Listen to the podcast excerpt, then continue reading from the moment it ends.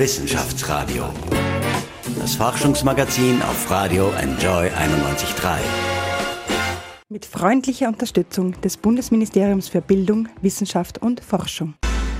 Er zählt zu den umstrittensten Persönlichkeiten unserer Zeit. US-Präsident Donald Trump. Im nächsten Monat muss er sich den Halbzeitwahlen, den Midterm Elections, stellen, und zwar am 6. November. 90 Millionen Menschen geben da ihre Stimme ab. Aber wie wird dieses Stimmungsbarometer für Trump ausfallen? Und wie kann die internationale Staatengemeinschaft mit einem so unberechenbaren Präsidenten umgehen? Herzlich willkommen. Ich bin Paul Buchacher und ich begrüße sehr herzlich den Amerika-Experten und Politikwissenschaftler Anton Pilinka. Bei mir ist es mir eine große Ehre. Grüß Gott und guten Tag. Herr Pilinka, nach dem Wahlrecht der USA werden ja alle zwei Jahre ein Drittel der Senatoren und das gesamte Repräsentantenhaus neu bestimmt. Es geht da um 435 Sitze im Repräsentantenhaus. Zusätzlich wird ein Teil der Gouverneure gewählt und auch die Parlamente der meisten Bundesstaaten werden gewählt. Und derzeit haben die Republikaner eine knappe Mehrheit im Senat. Und das ist eben die Partei, zu der ja auch Donald Trump gehört. Wie könnten denn diese Halbzeitwahlen für Donald Trump ausgehen aus Ihrer Sicht? Was wäre eine erste Prognose? Also angesichts der Ausgangslage und der Erfahrung, äh, dass äh, diese Zwischenwahlen, die Midterm Elections, normalerweise eher ein Stimmungsbild gegen den Präsidenten sind, ist alles außer Verluste der Republikaner eine Überraschung. Es wäre eine Überraschung. Die Frage ist also, wie groß diese Verluste sind. Äh, Im Senat gibt es eine ganz knappe Mehrheit. Da könnte der Papierform nach äh, eine Rückkehr einer demokratischen Mehrheit sein. Aber äh, das mindert diese Prognose. Äh, der Großteil der Senatoren, die immer ein Drittel der 100, äh, die im November neu gewählt werden, sind Demokraten, die ihren Sitz verteidigen. Mhm. Das heißt, auch wenn die alle gewinnen, ist das noch nicht der notwendige Zugewinn von zwei Sitzen. Mhm. Äh, das heißt, äh, bei den Senatswahlen würde auch ein bescheidener Gewinn der Demokraten noch nicht ausreichen, um die Mehrheitsverhältnisse umzudrehen. Aber es ist möglich. Im Repräsentantenhaus ist die Mehrheit der Republikaner etwas größer. Hier müssten die Demokraten ungefähr äh, ein Dutzend Sitze oder mehr gewinnen, um die Mehrheit zu erreichen. Das ist möglich. Äh, das heißt, es kann durchaus auch sein, dass das Ergebnis ist, dass in einer Kammer, etwa im Repräsentantenhaus, die Demokraten die Mehrheit bekommen, die Republikaner aber im, in der anderen Kammer, etwa im Senat, die Mehrheit behalten. Das ist aber durchaus äh, im Sinne einer gewissen Tradition in den USA. Das ist auch Teil der Checks and Balances. Mhm. Äh, das heißt, äh, die Verfassung der USA, die ja ungemein stabil ist, ja geradezu strukturkonservativ, soll sicherstellen, dass keine Institution, weder der Präsident noch der Senat noch das Repräsentantenhaus allein die Geschicke des Landes bestimmen können. Die Vorwahlen haben ja schon ergeben, Herr Professor Pelinka, dass viele Kandidaten mit Nähe zu Trump antreten, was die republikanische Seite betrifft. Bei den Demokraten sind es wiederum viele, die schon länger zum politischen System, zum Establishment gehören. Und es sind noch nie so viele Frauen bei solchen Midterms, bei solchen Halbzeitwahlen dabei gewesen. Woran könnte das denn liegen, dass sozusagen auch mehr und mehr Frauen hier vorkommen? Verändert sich da gerade was in der amerikanischen Gesellschaft? Äh, das ist der Fall. Freilich ist das jetzt nicht ein Beginn der nur mit der Wahl von Donald Trump zusammenhängt. Trump hat vermutlich durch seine Positionierung, äh, durch sein Image dazu beigetragen, dass ein schon seit länger feststellbarer Trend mehr Frauen in der Spitzenpolitik sich noch beschleunigt. Mhm. vor 40 Jahren hat es eine Frau im Senat gegeben und die war deswegen im Senat, weil sie faktisch das Erbe ihres populären, aber verstorbenen Mannes angetreten hat. Heute sind äh, 20 Prozent und mehr in beiden Kammern des äh, Kongresses und das wird sich vermutlich noch steigern, aber Beschleunigungseffekt. Die Person Trumps, die für besonders politisch engagierte, in der amerikanischen Diktion liberal engagierte, also in der europäischen Diktion links organisierte Frauen, äh, besonders ärgerlich war. Also er provoziert geradezu mhm. äh, solche Frauen. Äh, das hat beschleunigend sicherlich gewirkt, dass mit hoher Wahrscheinlichkeit der Frauenanteil in beiden Kammern des Kongresses steigen wird. Jetzt ist es so eine prominente Kandidatin, die picken wir heraus, weil wir das Bild wahrscheinlich sofort im Kopf haben, nämlich Sex and the City Schauspielerin Cynthia Nixon, die hat sich bei den Vorwahlen gegen den amtierenden Gouverneur von New York nicht durchsetzen können.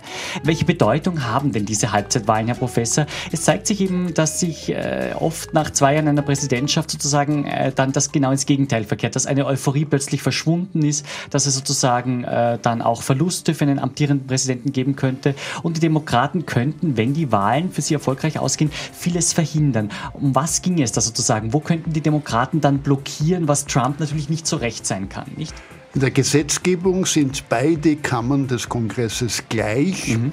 Das heißt, ein Gesetz braucht die Mehrheit in beiden Kammern. Das heißt, es würde genügen, wenn die Demokraten nur in einer Kammer die Mehrheit haben, dass sie da Gesetzesvorhaben, die vielleicht vom Präsidenten kommen, aber durch den Kongress müssen, mhm. dass die gestoppt werden könnten. Das heißt, für die Gesetzgebungsvorhaben des Präsidenten würde eine einzig, äh, die Mehrheit der Demokraten in einer Kammer schon eine schlechte Botschaft sein. Mhm. Der Senat hat darüber hinaus dem nicht das Repräsentantenhaus noch weitere Rechte, etwa die Bestätigung von Nominierungen des Präsidenten, insbesondere und nicht zufällig besonders wichtig wahrgenommen, die Bestellung von Mitgliedern des Supreme Courts, des obersten Gerichtshofes, der aber mhm. gleichzeitig auch das ist, was wir in Europa einen Verfassungsgerichtshof mhm. nennen würden. Da ist nur der Senat zuständig und wenn da die republikanische Mehrheit kippt, wäre das zusätzlich zu Blockierungen im Gesetzgebungsverfahren ebenfalls eine wesentliche Einschränkung der Macht des Präsidenten.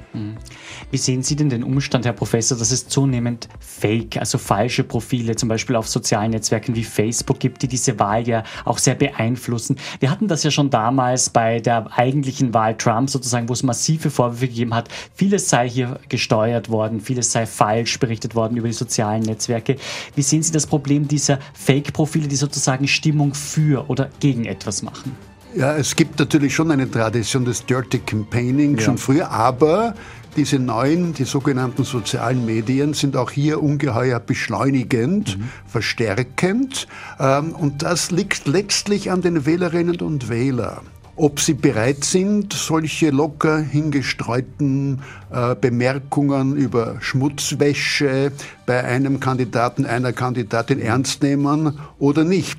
Das heißt, ich würde vereinfacht sagen, es liegt an der Reife der Wählerinnen und Wähler, mhm. wie sehr diese sozialen Medien auch im Sinne der Verfälschung von Fake News hier Wirkung haben. Nach dem vermutlich größten Datenskandal in der Firmengeschichte im Zusammenhang mit dem US-Präsidentschaftswahlkampf 2016 will Facebook künftig mehr Abstand zu Wahlkämpfern haben, heißt es, es werden keine Mitarbeiter mehr in die Wahlkampfbüros entsendet, hat Facebook mitgeteilt. Statt der persönlichen Unterstützung will Facebook künftig über ein Online-Portal die Wahlkämpfenden bei ihrer Arbeit unterstützen. Wie sehen Sie denn diese Ankündigung? Haben Sie das Gefühl, dass es eher ein Lippenbekenntnis? Wollen Sie sozusagen erst Fakten sehen, wie dieser Wahlkampf, dieser Midterm-Elections-Wahlkampf Wahlkampf dann letztlich wirklich verlaufen ist? Es ist äh, Neuland, das hier betreten mhm. worden ist und weiter betreten wird. Äh, ich weiß jetzt natürlich nicht, äh, wie die Motive in der Facebook-Machtzentrale aussehen. Mhm. Aber Facebook muss natürlich aufpassen, wenn es wahrgenommen wird, mhm. als einseitig verzerrend zugunsten einer bestimmten Partei, eines bestimmten Kandidaten dass das insgesamt für Facebook von Nachteil ist. Das heißt, Facebook muss darauf Wert legen, ausgeglichen, balanciert, in dem Sinn neutral bezogen auf die Kandidaten und Parteien zu wirken. Wenn dieses Image verloren geht, hat Facebook den Nachteil. Wie diese Balance hergestellt werden wird, und da ist eben der Begriff Neuland wichtig, mhm. mhm. das ist nicht nach einem bestimmten Rezept wie etwa äh, hier bei mm, dem ORF oder so hier ja. ausgleichend. Ja. Äh, mhm. da gibt es Erfahrungswerte, äh, gegen die kann man ab und zu auch ähm, verletzen, aber insgesamt weiß man, wie das aussehen soll. Die sozialen Medien am Beispiel Facebook haben eben hier eine neue Dimension eröffnet und es ist notwendig, hier klare Spielregeln zu entwickeln, um hier die Glaubwürdigkeit der Information sicherzustellen. Was würden Sie denn sagen, Herr Professor, aus Ihrer Sicht als Amerika-Experte, wie hat sich denn Amerika, die Vereinigten Staaten, wie haben sie sich denn entwickelt unter Donald Trump? Man liest viel sozusagen über eine gestiegene Zahl an sozialen Verlierern, über eine gestiegene Zahl an Menschen, die drogenabhängig sind. Ist das sozusagen mit Trump gekommen oder hat es das immer schon gegeben? Hat es Verschärfungen in manchen Bereichen gegeben aus Ihrer Sicht? Also wir dürfen nicht Trump überschätzen. Ja. Äh, Trump hat natürlich keinen erkennbaren Einfluss auf äh, das Ausmaß der Drogenabhängigkeit. Mhm. Das ist ein amerikanisches Problem. Es kann sein, dass die Art und Weise, wie Donald Trump damit umgeht, schlecht ist für die versuchte Beherrschung mhm. solcher negativer Entwicklungen. Aber äh, Trump ist dann bestenfalls oder schlimmstenfalls besser gesagt der Verstärker solche Entwicklungen. Mhm. Was Trump aber besonders befördert, das ist die Polarisierung, die politisch-gesellschaftliche Polarisierung in der Gesellschaft. Ähm, es ist äh, in den USA heute sehr schwer, nicht eindeutig gegen oder eindeutig für Trump zu sein. Zwischentöne, Differenzierungen äh, sind immer weniger möglich. Ähm, das geht auch übrigens quer durch Familien. Mhm. Äh, diese Polarisierung hat zugenommen, ist aber auch nicht unbedingt Neuland. Wenn wir daran denken, die Situation kurz äh, vor dem Rücktritt von Richard Nixon, mhm. Äh, die war mindestens so polarisiert und mindestens so explosiv. Aber wir können natürlich nicht mit Sicherheit sagen, ob die amerikanische Demokratie diese von Trump beschleunigte Polarisierung äh, sicher überstehen wird. Ich halte es für wahrscheinlich, aber Garantien gibt es natürlich nicht. Mhm. Äh, Stichwort Nixon, da fällt natürlich auch ein prominenter Name, nämlich der des amerikanischen Enthüllungsjournalisten Bob Woodward, der sozusagen damals schon diese Nixon-Watergate-Affäre äh, äh, aufgedeckt hat und in seinem aktuellen Buch Fear, Trump in the White House, also zu Deutsch Angst, Trump im Weißen Haus, wird eben Trump als wütender, als äh, gestörter, ignorant eigentlich dargestellt, der sich vollkommen der Kontrolle der Mitarbeiter entzieht. Das Weiße Haus sei ein Ort des Chaos und Trump dränge ständig zu Aktionen, die schwere Konflikte zur Folge hätten. Dadurch befindet sich das Weiße Haus ständig im Zustand Zustand eines Nervenzusammenbruchs, heißt es da. Unter anderem soll er gefordert haben, den syrischen Machthaber Assad umzubringen. Lasst uns Assad verdammt nochmal töten, lasst uns ganz viele von denen töten, soll er in einem Telefonat gerufen haben. Wie sehen Sie sozusagen denn dieses Enthüllungsbuch? Wirbelt das derzeit sehr viel Staub auf und könnte ganz entscheidend sozusagen auch die Midterm Elections beeinflussen? Es könnte sein, aber ich bin da skeptisch. Mhm. Das Bob Woodward Buch wird von denen, die ohnehin massiv gegen Trump mhm. sind, als Bestärkung ihrer Position gesehen. Mhm. Und für die, die massiv für Trump sind, ist es Teil dieser Lügenkampagne mhm. des liberalen Establishments gegen den Präsidenten, der die Stimme des Volkes ist, was immer dann das Volk ist. Mhm. Das heißt, ich vermute, Woodward bestärkt vorhandene Positionen, aber in einer Kopf-an-Kopf-Situation kann natürlich hier schon die Einflussnahme auf 0,5 Prozent Swing Voters, also die, die sich noch nicht festgelegt haben, sehr wohl auch wichtig und sogar entscheidend sein. Also Woodward bestätigt vorhandene Meinungen. Die einen haben immer schon gewusst, seit der Wahl jedenfalls von Donald Trump, mhm. dass das ein völlig undisziplinierter und in ihrer Wahrnehmung auch völlig unqualifizierter, gefährlicher Präsident ist. Mhm. Und die anderen fühlen sich ebenso bestärkt in der Meinung, dass Trump das Establishment, dass äh, die Eliten, mhm. die Gebildeten in mhm. den großen Städten an der Ost- und an der Westküste provoziert hat und die wehren sich nun mit Falschmeldung, mit Lügen, mit Lügenkampagnen. Das heißt, Woodward ist wichtig, aber ob er wahlentscheidend ist, mhm. Da mache ich zunächst einmal ein großes Fragezeichen. Mhm. Also sehen Sie auch dieses Buch von Stormy Daniels, dieser Pornodarstellerin, mit der US-Präsident Trump eine Affäre gehabt haben soll, was nicht gänzlich nachgewiesen ist. Ähm, sehen Sie das auch sozusagen, das kann sozusagen zwar äh, ein, ein, ein, Mosaikstein sein, muss aber auch nicht wahlentscheidend sein, dass dann Frauen sagen, na, wenn sich der so aufführt, will ich ihn natürlich diesmal nicht sozusagen, oder? Ja, die Wahlentscheidung ist immer die Summe von Mosaiksteinen. Das heißt, es kann ein Mosaikstein den Ausschlag geben. Insofern macht natürlich die Strategie der Demokraten, so viele Mosaiksteine zu sammeln, Sinn. Mhm. Ob dann die Summe aller Mosaiksteine wahlentscheidend ist, das werden wir erst in der Nacht nach der Wahl wissen. Genau so ist es. Äh, wo würden Sie denn sagen, Herr Professor, bei welchen Gruppen hat Trump denn das Vertrauen gehalten oder halten können oder sogar ausgebaut? Und bei welchen hat er es eher verspielt? Wen hat er eher enttäuscht von seinen wichtigen Wählern, von seinem Stammpublikum sozusagen? Er hat mit hoher Wahrscheinlichkeit bestärkt die Präferenz mhm. weißer, und ich betone weiß im Sinne der amerikanischen Diktion, ja. mhm. weißer Männer ohne höhere Bildung, mhm. die hier zwischen der Ostküste ist gleich Atlantik und der Westküste mhm. ist gleich Pazifik leben, mhm. einschließlich der Arbeiterschaft, weil er kann argumentieren. Er hat durch seine Politik der angedrohten und begonnenen Handelskriege, eine Politik der Autarkie, der Abschottung des amerikanischen Marktes äh, mitgeholfen, dass die Aussichten etwa der amerikanischen Automobilindustrie im globalen Wettbewerb besser werden. Da hat er offenkundig gehalten. Ich halte es für entscheidend, äh, wie weit die Verluste bei dieser rückblickend ja vielleicht erstaunlichen knappen Mehrheit unter den weißen Frauen, mhm. ob die noch hält. Mhm. Wir dürfen allerdings nicht vergessen, dass es bei den Midterm Elections ja nicht direkt um den Präsidenten, sehr wohl mhm. nur indirekt, aber eben nur indirekt um den Präsidenten geht.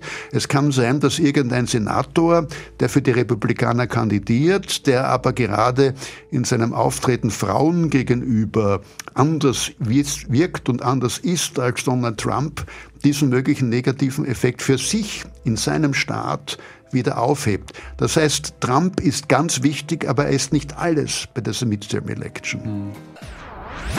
Wissenschaftsradio. Forschung einfach erklärt. Präsentiert von der Fachhochschule Wien der WKW auf Radio Enjoy 91.3. Herr Professor, wie sehen Sie denn dieses aktuelle Säbelrasseln und Anführungszeichen zwischen den USA und China? Immer wieder ist da, was Zölle auf Waren betrifft, von einem Handelskrieg die Rede. Äh, schneidet sich Trump damit ein bisschen ins eigene Fleisch oder bestärkt ihn das eher im Land, weil er den starken Mann gibt, der sich von einer großen Nation wie China, einer aufstrebenden Nation, nichts bieten lässt, unter Anführungszeichen? Ja, es ist, äh, er bestärkt äh, die Meinung, einer bestimmten Wählerschicht, die man mhm. fast schon als Kernwählerschicht der Republikanischen Partei seit Trumps Wahlerfolg sehen können. Ähm, äh, ein starker Mann macht Amerika wieder stark, womit er unterschwellig gesagt wird, seine Vorgänger hätten Amerika schwach gemacht. Mhm, mhm. äh, was sehr anzuzweifeln ist, diese mhm. Wahrnehmung. Aber äh, er streckt natürlich diejenigen ab, die vielleicht ähm, differenzierter sehen, dass der Beginn von Handelskonflikten äh, eine Lose-Lose-Situation schafft. Mhm. Das heißt, alle Beteiligten sei das nun China und die USA, sei das die EU und die mhm. USA, mhm. letztlich sind alle dann Verlierer, mhm. während hier eine Politik der schrittweisen Öffnung der Märkte, Freihandelsabkommen, hier eine Win-Win-Situation schafft. Das ist natürlich schwerer zu vermitteln als die Aussage, äh, wir stoppen den Billigimport von deutschen Automobilen mhm. oder den Billigimport äh, von chinesischen äh, Intelligence-Produkten und fördern damit die amerikanischen Produkte. Das ist sozusagen einfacher darzustellen als der Hinweis auf die komplexen Zusammenhänge, äh, dass wenn wir anfangen, Zölle zu erhöhen, dann machen das die anderen auch. Und dann zum Beispiel äh, könnten Zölle auf Importe aus China dazu führen, dass einfach die amerikanischen Konsumenten dafür zahlen müssen. Der Ausstieg aus dem Klimaschutzabkommen, dem Menschenrechtsbeirat der Vereinten Nationen, sind das aus Ihrer Sicht Medienthemen, die eher außerhalb der USA halt groß gespielt werden und die in Amerika gar nicht so brisant wahrgenommen werden, weil dort die Menschen ganz andere Themen beschäftigen? Also schafft es das Mediensystem Trump sozusagen, es gibt ja ihm sehr nahestehende Sender, wie wir wissen, das sozusagen so auszublenden, dass diese Themen gar nicht durchdringen? Na, es ist auch wieder ein Puzzle. Mhm. Es ist äh, das Isolationistische an Trump. Mhm. Ähm, mit der Präsidentschaft Franklin D. Roosevelts hat eine Ära begonnen der zunehmenden Involvierung der USA mhm. äh, mit der Weltpolitik. Mhm. mhm. Das hat sich dann in der Nachfolge Roosevelts äh, besonders dann niedergeschlagen in dem Bündnis mit Europa und Japan, mhm. in einer Bündnispolitik, die den amerikanischen äh, Akteuren Rechte und Pflichten gibt. Und mhm. Trump äh, hebt nun die Pflichten in den Vordergrund, schiebt sie in den Vordergrund und äh, neigt dazu zu übersehen, dass die Amerikaner, wenn sie zum Beispiel hier sagen, wir wollen nicht immer nur äh, zahlen für die Europäer, also damit ja auch amerikanische Einflussmöglichkeiten aufgeben könnte. Also es spielt auch eine Rolle, aber wahlentscheidend äh, ist nichts allein, mhm aber jeder Faktor kann in Summe mit anderen wahlentscheidend mhm. sein. Wie kann eine Staatengemeinschaft mit einem sehr unberechenbaren Präsidenten umgehen, der heute das twittert und morgen wieder das und übermorgen vielleicht wieder etwas ganz anderes? Das ist doch sehr, sehr schwierig. Oder täusche ich mich in dieser Wahrnehmung? Also meine Wahrnehmung ist, dass es unter Obama noch berechenbarer war, als es derzeit ist, nicht? Ja. ja Obama war der Inbegriff der Berechenbarkeit, mhm. der Rationalität, der Nüchternheit. Vielleicht hat der Präsident der Europäischen Kommission gezeigt, was man tun kann, wenn man mit Donald Trump zusammenkommt. Mhm. Er ist äh, vor einigen Wochen in die USA gereist mhm. mit dem erklärten Ziel, die drohenden Zölle auf europäische Autoimporte zu verhindern. Mhm. mhm.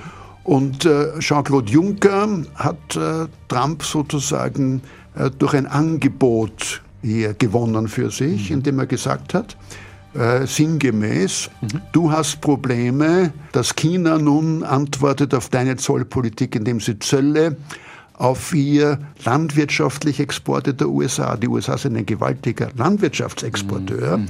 Mhm. dass die das hochschrauben. Wir sind bereit, hier die Produkte, die du nicht mehr in China verkaufen kannst, in Europa zu nehmen. Mhm. Nun ist das ein bisschen absurd, mhm. denn der Präsident der Europäischen Kommission kann ja nicht bestimmen, wie viele landwirtschaftliche Produkte europäische Importeure kaufen. Aber allein die Gäste hat dazu geführt, dass nun plötzlich ein amerikanischer Präsident der davor noch die Europäische Union als Foe, als als Feind bezeichnet hat, mhm. nun plötzlich von seinem Good Friend Jean-Claude zu sprechen begonnen hat. Äh, das heißt, man kann diese Unberechenbarkeit oder in einer Bemerkung, die nicht bestätigt ist, aber nicht ganz unplausibel ist, eines engen Mitarbeiters, der hat eigentlich die Herangehensweise eines Zwölfjährigen, mhm das kann man ja auch nützen für sich. Und das hat Jean-Claude Juncker offenbar sehr gut gemacht. Also sich eine Wendehalspolitik zum Vorteil machen, kann man das so zuspitzen? Oder? Eine Neigung zur Irrationalität, zur Spontaneität, mhm. zum Reagieren auf unmittelbare Impulse, die alle nicht in ein logisches, in sich geschlossenes mhm. Konzept passen. Mhm. Was soll man sonst tun, wenn man ein europäischer Politik ist? Wir in Europa können ja nicht bestimmen, wer Präsident der mhm. USA ist. Wir müssen mit Donald Trump leben, zumindest bis äh, 2020, mhm. vielleicht auch bis 2024. Wir können uns den Präsidenten nicht aussuchen. Wir müssen mit dem zurechtkommen, der Präsident ist. Welche außenpolitische Bilanz würden Sie denn zu dem ziehen, was Trump bisher gemacht hat? Aus meiner Wahrnehmung ist es so, dass die Weltpolizei USA sich zunehmend verabschiedet, dass diese America First Politik, Amerika zuerst, äh, mehr und mehr wird und dass das mit dem Ausstieg aus dem Atomabkommen mit dem Iran ein Zeichen dafür ist, dass sich der Weltpolizist USA eher zurückzieht. Teilen Sie diese Einschätzung oder? Wenn es heißt eher zurückzieht, ja. Ja. Aber zum Beispiel hat Trump äh, in Aussicht gestellt, ich mache hier drei große Fragezeichen mhm. dahinter, mhm. dass er in Polen, einem NATO-Partner, mhm. der sich äh, von Russland bedroht fühlt, ja dass hier die amerikanische Militärpräsidenz verstärkt wird, das widerspricht ja eigentlich der isolationistischen Tendenz. Mhm. Mhm. Das heißt, diese Tendenz des Rückzuges ist eine Tendenz, die nicht in sich schlüssig auf alle äh, angekündigten unter alle verkündeten Maßnahmen mhm. von Trump passt. Mhm. Aber insgesamt ist es eher ein Rückzug. Vielleicht äh, war äh, so etwas wie ein möglicher Erfolg der Außenpolitik das Treffen mit dem nordkoreanischen Diktator. Mhm. mhm. Wenn hier tatsächlich auch Taten folgen, mhm. Wenn es nur Rhetorik bleibt, dann wird das ein Bumerang werden. Das mhm. wird man dann Trump vorhalten, mhm. dass er sich so freundschaftlich mit äh, einem totalitären Diktator verständigt. Das ist rechtfertigbar, mhm. wenn es dann etwa zum glaubhaften Ausstieg Nordkoreas aus der Ottoman-Rüstung führt. Mhm. Wenn es dazu nicht führt, wird das Trump noch äh, in den nächsten Jahren sehr zu schaffen machen. Mhm. Wissenschaftsradio, das Forschungsmagazin der FH Wien der WKW. Am 6. November finden die Zwischenwahlen, die sogenannten Midterm Elections in den USA statt. Willkommen zurück beim Wissenschaftsradio. Mein Name ist Michel Mehle. Passend zu diesem Thema sitze ich jetzt gerade in einer waschechten American Bar am Salzkries, nämlich in Diners, nach Dean Martin benannt und habe mich getroffen mit einem echten Amerikaner in Wien. Hallo Mark Peters. Schönen guten Abend.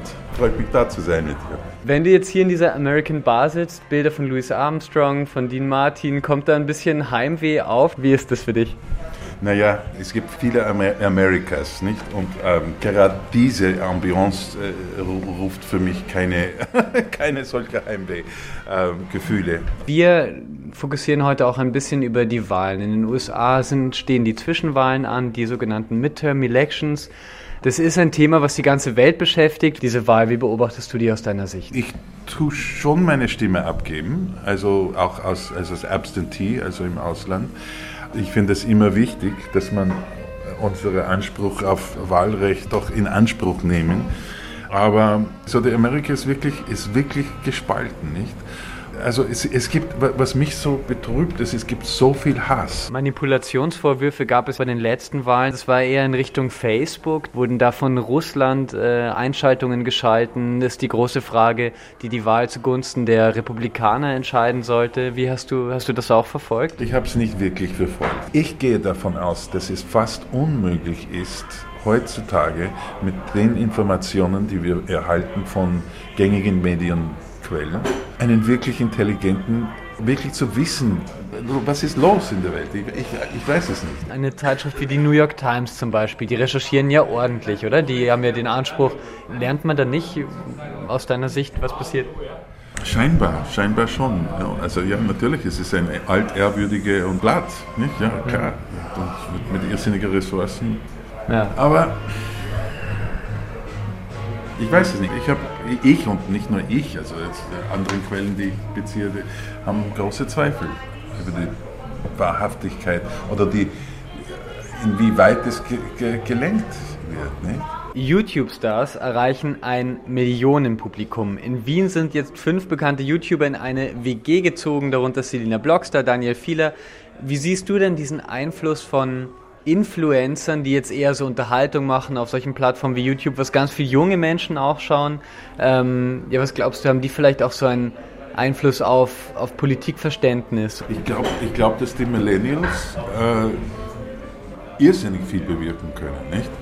Der, der, der, erste Beispiel dafür ist die Parkland High School, wo diese fürchterliche Schießerei gewesen ist und die, die einfach echt auch gestanden um, um eine, eine junge Frau herum, echt nach Washington gegangen. Also die haben, die haben echt, echt was bewirkt. Ne? Aber ob, ob, ob die Bloggers, weil ich meine, das ist das Problem. Es gibt so viele hochwertige Unterhaltung, dass man einfach die, die, die, die Vogel-Strauß-Wirkung schult. Ne?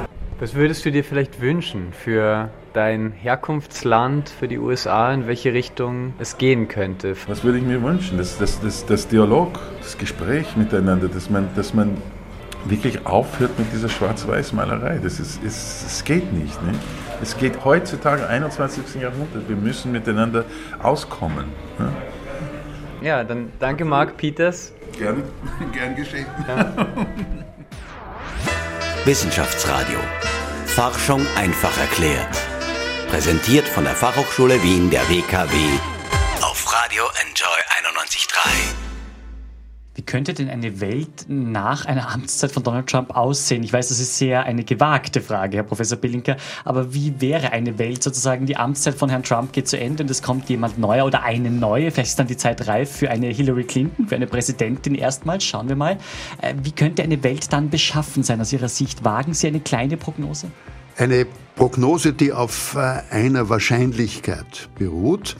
Es wird trotz Trump nicht äh, zu einem schweren ökonomischen Crash kommen mhm. in der Weltwirtschaft, in den USA.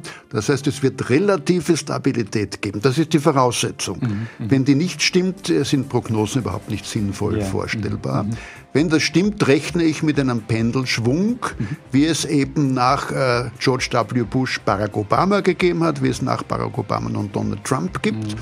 Ob das eine Frau sein wird, ist möglich. Mhm. Ob das eine Demokratin sein wird, ist dann wahrscheinlich, aber auch nicht sicher. Mhm. Es kann auch ein republikanischer Pendelschwung genau. in den Inhalten stattfinden. Äh, aber wir dürfen insgesamt, und das ist ja auch die Grundlage meines relativen Optimismus, mhm. die Macht des amerikanischen Präsidenten nicht überschätzen. Mhm. Er ist eingebunden in die Checks and Balances. Er kann ohne den Kongress sehr wenig tun. Mhm. Und er kann ohne den Verfassungsgerichtshof ebenfalls sehr wenig Weichen stellen, denn der Verfassungsgerichtshof ist ja im System der USA derjenige oder die Instanz, die die rechtlich, verfassungsrechtlich so schwierig vorzunehmenden Verfassungsanpassungen macht. Das heißt, der Präsident ist eingebettet, äh, der Präsident scheint so mächtig zu sein, aber seine Macht ist eben begrenzt und insofern kann auch ein Präsident der Unberechenbarkeit, der destruktiven Spontaneität, so würde ich das nennen, wie Donald Trump unter der Annahme einer grundsätzlichen weltökonomischen Stabilität äh, nur begrenzt Schaden stiften. Ich würde gerne mit Ihnen noch äh, gegen Ende des Gesprächs auf die Österreich-Ebene kommen, Herr Professor Pelinka, denn äh, wir haben 100 Jahre Österreich im November. Ein großes Thema ist immer wieder Waldheim und gerade ist im Kino der Film Waldheims Walzer zu sehen. Eine Doku von der Ihnen sicherlich bekannten Ruth Beckermann über den früheren umstrittenen Bundespräsidenten Kurt Waldheim.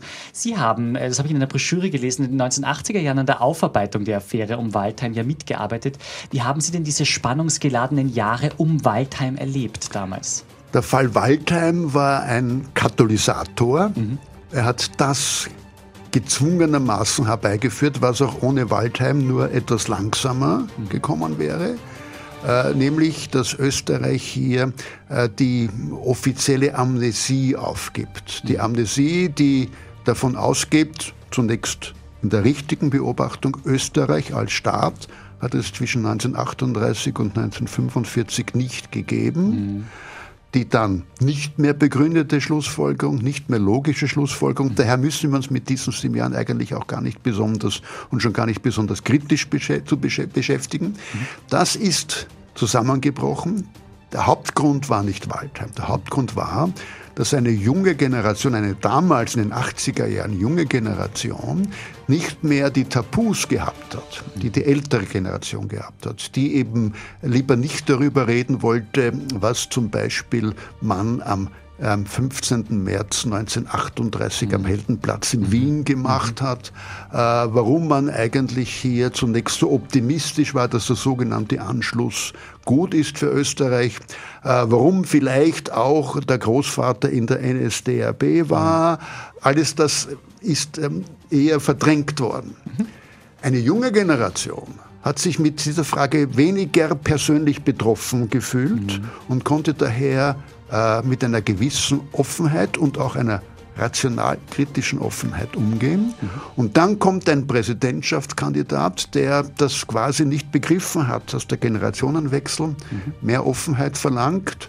Und der tut so, als wäre das kein Thema. Und dann ist er eingeholt worden von der Ambivalenz seines Narrativs. Mhm. Insofern ist Waldheim quasi persönlich fast schuldlos zum Handkuss gekommen, mhm. also typische Österreicher, mhm. der bis 38 für Schuschnigg, ab 38 nicht gegen Hitler, wie weit er für Hitler war, ist er bis heute etwas offen, mhm. dann nach 45 plötzlich schon wieder für Österreich war und dann hohe Funktionen im diplomatischen Dienst und in der österreichischen Politik übernommen hat. Das heißt, Waldheim als Überlebungskünstler, mhm. der deswegen so gut überleben konnte, weil kritische Fragen an ihn nicht gestellt wurden bis 1986 mhm. und er selbst auch keine kritischen Fragen gestellt hat. Mhm. Herr Professor, noch eine persönliche Frage. Sie sind ja in der Pension. Welche Pläne haben Sie? Reizt Sie ein neues Buchprojekt? Womit wollen Sie sich gerne befassen? Auf welchen Feldern wollen Sie sich gerne betätigen? Also ich bin zum ersten Mal in meinem Leben wirklich insofern in Pension, als ich keine institutionelle Lehrverpflichtung mhm. Fulltime habe. Mhm äh, ich werde noch da oder dort unterrichten, etwa an der mhm. Diplomatischen Akademie mhm. in Wien. Mhm. Äh, ich habe im Vorjahr eben angesichts des 100. Geburtstags der Republik Österreich ein Buch über die gescheiterte Republik Österreich mhm. 1918 bis 38 geschrieben. Ähm, ich äh, vermute, ich bin noch nicht am Ende meiner publizistischen Produktivität, aber ich habe konkret momentan kein oder vielleicht noch kein Buchprojekt. Mhm. Würde Sie denn äh, sozusagen die Nachzeichnung einer Präsidentschaft eines Donald Trumps reizen, wenn man Ihnen das anbieten würde? Oder? Mich würde das sehr reizen. Es ist nur das Problem. Mhm. Darauf warten ja schon Dutzende amerikanische Starautoren und Autorinnen aha, ja, ja, ja. Äh, in der Politikwissenschaft, was mich natürlich besonders interessiert aber auch in der Publizistik oder in dem Grenzbereich, den etwa Bob Woodward so äh, verkörpert. Mhm. das heißt, ähm, von Österreich aus das zu machen, mhm. äh, noch dazu, ich behaupte, ich kann fließend Englisch, aber mhm. ich spreche nicht perfekt Englisch. Mhm. Da in Konkurrenz zu treten, ist schwierig. Mhm. Und ein sozusagen populärwissenschaftliches Buch nur für den österreichischen mhm. Markt zu schreiben, das reizt mich nicht. Okay. Also eher nicht Trump. Äh, die USA werden für mich immer ja. ein ganz wichtiger Fall der Beobachtung, wie Demokratien sich entwickeln sein. Aber wie gesagt, ich habe noch keine konkreten Pläne. Okay, aber ich denke, die kommen ganz sicherlich noch und ich bedanke mich ganz herzlich für Ihre Zeit und für das Gespräch bei Professor Anton Belinka. Alles Gute. Dankeschön. Wissenschaftsradio, das Forschungsmagazin. Alle Infos unter Enjoy